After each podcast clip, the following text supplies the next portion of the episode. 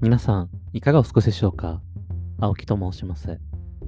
えー本日は日本時間の、え0時16分にレコーディングを開始しております。えー本日なんですけど、やっぱ哲学すげえって話をしたいと思います。ちょっと語彙力やばいですけど、はい。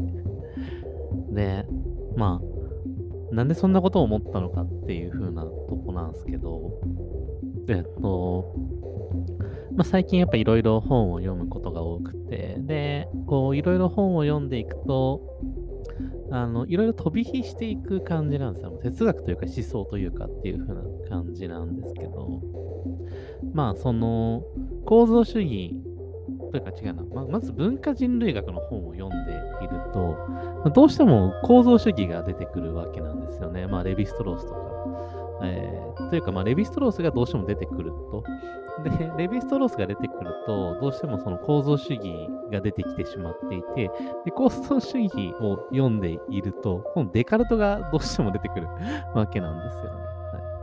い、で、デカルトが出てくると、今度アリストテレスが出てくるみたいな感じで、まあもちろん間にもっといろいろいるはずで、もう私が言ったこの、えー今出した例ですら、その卑近すぎる、卑近というか、えーっと、浅すぎて多分もう笑えるレベルだと思うんですけど、本当にちゃんと勉強されてる方からすると。はい、っていう風なところで、なんかもう沼みたいな感じになっていて、その、えっと、構造主義のことをちゃんと勉強したいですけど、まあ、フーコーとか、えーレヴィストロースとか、えーラカンとか、えーバルトとか、まあ、ちゃん、まあ、その前のフロイトとかニーチとか、ちゃんと勉強したいんですけど、その前になんかデカルト出てくるから、デカルトを読んだら、デカルトデカルトでやばくて、ちょっと、もう、また変な方向行っちゃってるよみたいな感じで、なんか、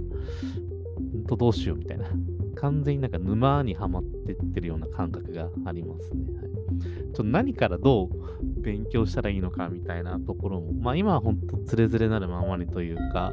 えー赴くままに読みたい本を読んでいたりするんですけど、ちょっと沼にはまっちゃうと困るなっていうところになりますと。で、まあこれは何のか若干しか関係のない前段の話であって、本当に無駄な話をただただ喋っただけなんですけど。で、まあ、そういう中で、ま、いろいろこ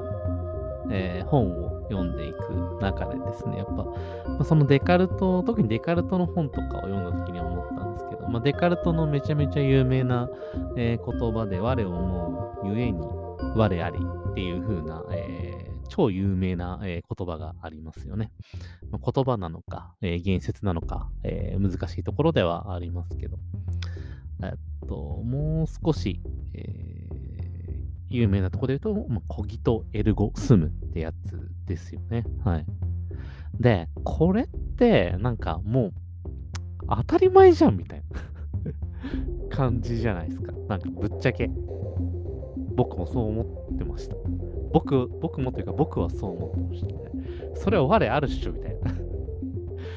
それは自分いるっしょみたいな。何をそんな誰でもわかるような当たり前のことをこうドヤ顔で言ってんだみたいな感じ。ちょっと思ってた。思ってたというか、無意識どこかでそう思ってたんですよね。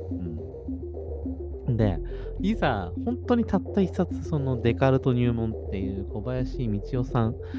が書かれたまあの本を読んだんですけど、もうすごくて、その、ちょっとその、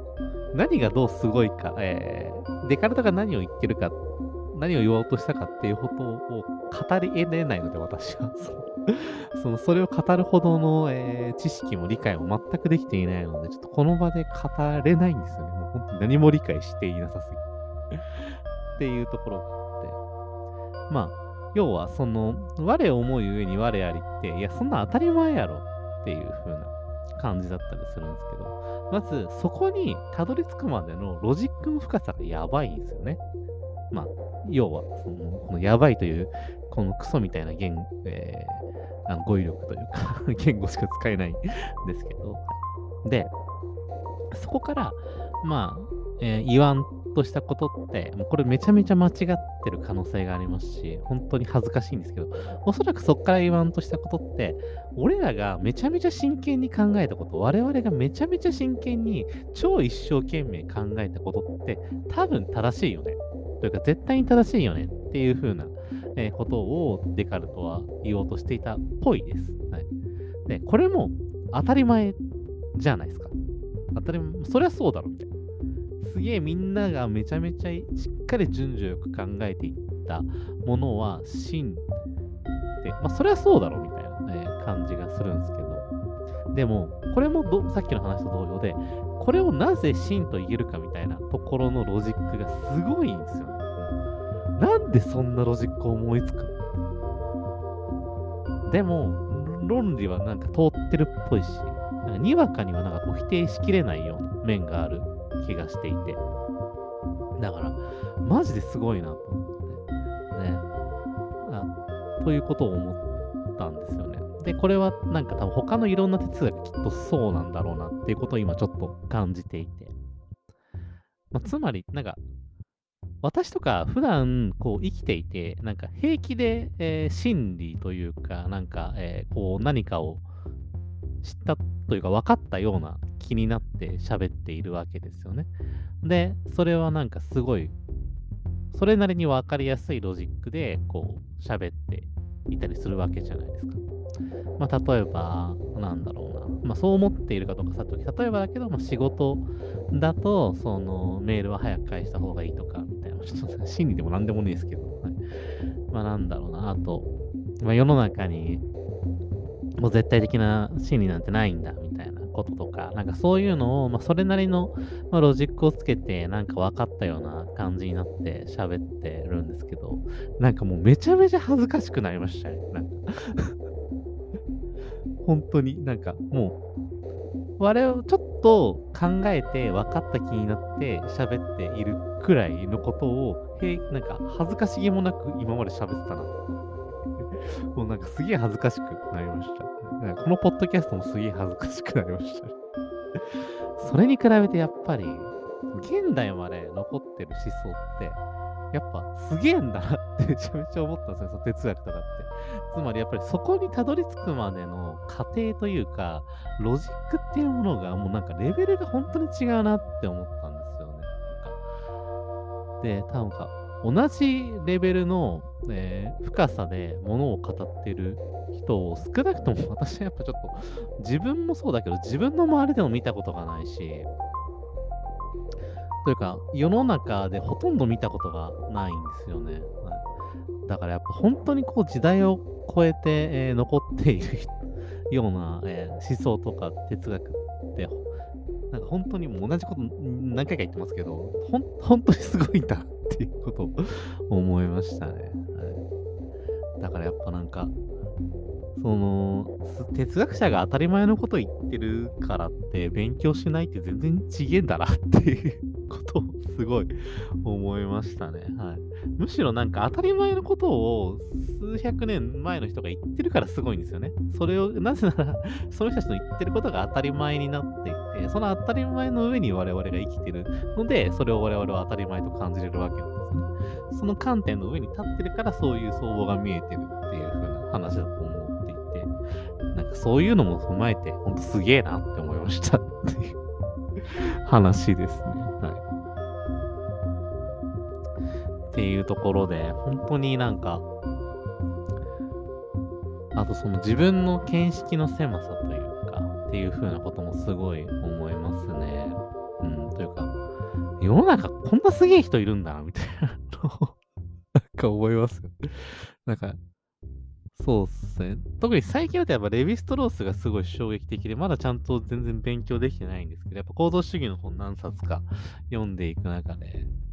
あまあ、多分これも気のせいなんですけど、その、フーコーとか、えー、バルトとか、えー、ラカンか、とかが、その、えー、言わんとしてることは、あなんとなく、なんとなくわかる気がするんですよね。なんとなく同じようなこと思ったような気がするんですよ。なんですけど、多分ね、これ自体がそもそも多分間違ってるんですけど、ちゃんと全然理解できない勉強が足りなすぎるのがまずあるんですけど、で、ただこの感覚って、あの、いろいろ勉強していく中でも、やっぱあるわけなんですね。いろんな本読んでいる中でも、確かにこういうことってあるし、確かにこういうロジックでそういうことが成立してるっていうのも、なんとなくわかるし、自分も同じような考え抱いたことがあるっていう風なことは、があって、まあそういう意味の共感みたいなところはあったんですけど、なんかやっぱ、レヴィストロースの なんか、言ってることも、彼が言ってることをちゃんと僕は読めてないんですけれども、どうやらレヴィストロースはこんなことを言ってましたみたいな本を読むと、意味がわかんない。その意味がわかんないっていうのは2つあって、1個は、その、まあ言ってることよくわかんねえっていうのが あるって、まあそれはその、触りはわかると。で、えー、なんだろうな、えー、文法としてその文の構造もわかるんだけれども、腹落ちしてないっていう風な感覚ですよね。表面的に分かってるだけで、ちゃんと腹落ちして理解できないっていう風な部分がずっとある。で、もう一つ理解できないのが、なぜ彼がこんなことを思いつけたのかが本当にわからないっていう ところっすよね。なんでそんな発想を得れるの？みたいなところが本当に、えー、すごいなっていうふうに思っていて、なんかマジで、えっと、すげえ恥ずかしいこと言うと、俺自分のことめちゃめちゃ頭いいと思ってて、思っていたんですよね。で、今も思ってるんですけど、そういう面はあるし、すごいそこは自分の恥ずかしい面でもあるし、えー、好きな面でもあるんですけれども、なんか、マジでやべえ人っているんだなって いうその、俺の今の思考のレベルからは、えー、多分、えー、1年間そのことを考え続けても絶対にたどり着けない、えー、言説にたどり着いてる感覚があるんですよね。から、なんか、マジですげえ人っているんだな っていうことを思いました。で、なんか、どうやったらこういう人たちに近づけるというか、ないし超えていけるんだろうなっていう風なところが、まあ、本当に見えないなっていう風な感じがしてますね。っていうところをなんかこう、な現代に生きてる人たちに感じることはまあほとんどないんですけど、ぶっちゃけ。初めてこう、その、超えられねえんじゃねえかみたいな感覚にすごく陥りましたね。はい。からやっぱなんか哲学ってすげえし、哲学者とか思想家、まあ、哲学とか思想ってすげえし、哲学者とか思想家ってマジですげえんだなって思いました ちょっと語彙力なさすぎるんで、もう少し本を読んでいきたいと思います。はいえー、では、本日はこの程度にしておきたいと思います。See you again. thank you.